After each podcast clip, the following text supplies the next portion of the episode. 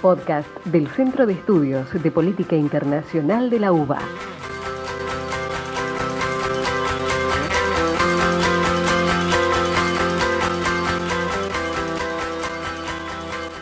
Bienvenidos a un nuevo podcast del CEPI. Les saluda Ricardo Benítez. Hoy, junto a Ignacio Sarmiento y Santiago Suárez, miembros del Observatorio de Asuntos Humanitarios para la sección de África, hablaremos sobre Ruanda.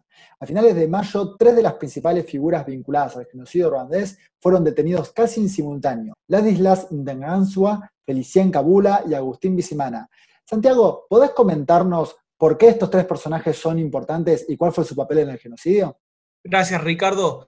Ntagangwa fue el encargado de planear, preparar y ejecutar la masacre de más de 20.000 tutsis entre el 14 y 18 de abril del 94 en una parroquia y fue condenado a cadena perpetua. Felicien Kabuga fue el principal financista de las milicias Interahamwe y fue detenido en Francia. Por otro lado, Bisimana fue presuntamente responsable de los asesinatos del ex primer ministro Agate Uilinginawa, de 10 cascos blancos, azules, belgas y de civiles tutsis.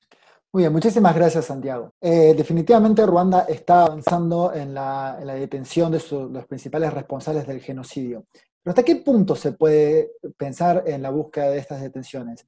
Argentina y Ruanda comparten una historia trágica del genocidio en la construcción de la memoria. Pero, Ignacio, ¿podés comentarnos si en esta búsqueda hay un punto final? ¿Hay similitudes entre nuestros países? Gracias, Ricardo. Sí, efectivamente, Ruanda y Argentina tienen muchos puntos en común, pero en general es, en la construcción de la memoria tienen, son bastante antagónicos, son modelos antagónicos. Rápidamente, y para no ahondar mucho, Argentina se puede resumir la, construcción de la memoria en Argentina en tres palabras que conocemos muchos de nosotros, memoria, verdad y justicia, eh, en una sociedad civil muy movilizada por eh, la búsqueda de la verdad, Mientras que en Ruanda, efectivamente, el monopolio de la construcción de la memoria por parte del Estado es prácticamente absoluto.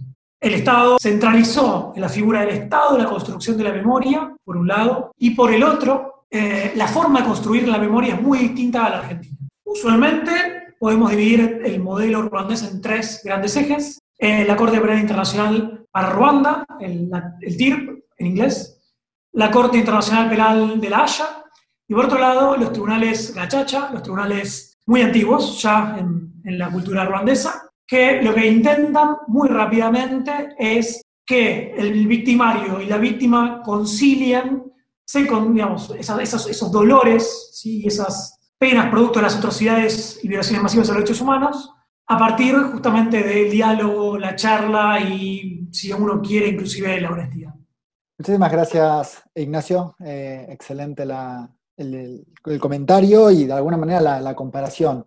A veces pensamos que África está demasiado lejos, pero todos seguimos compartiendo el mismo mundo, todos somos humanos y en este sentido a veces tenemos los mismos tipos de desafíos. Sin más, este es un podcast bastante, bastante corto, pero tratamos de generarle mucho contenido.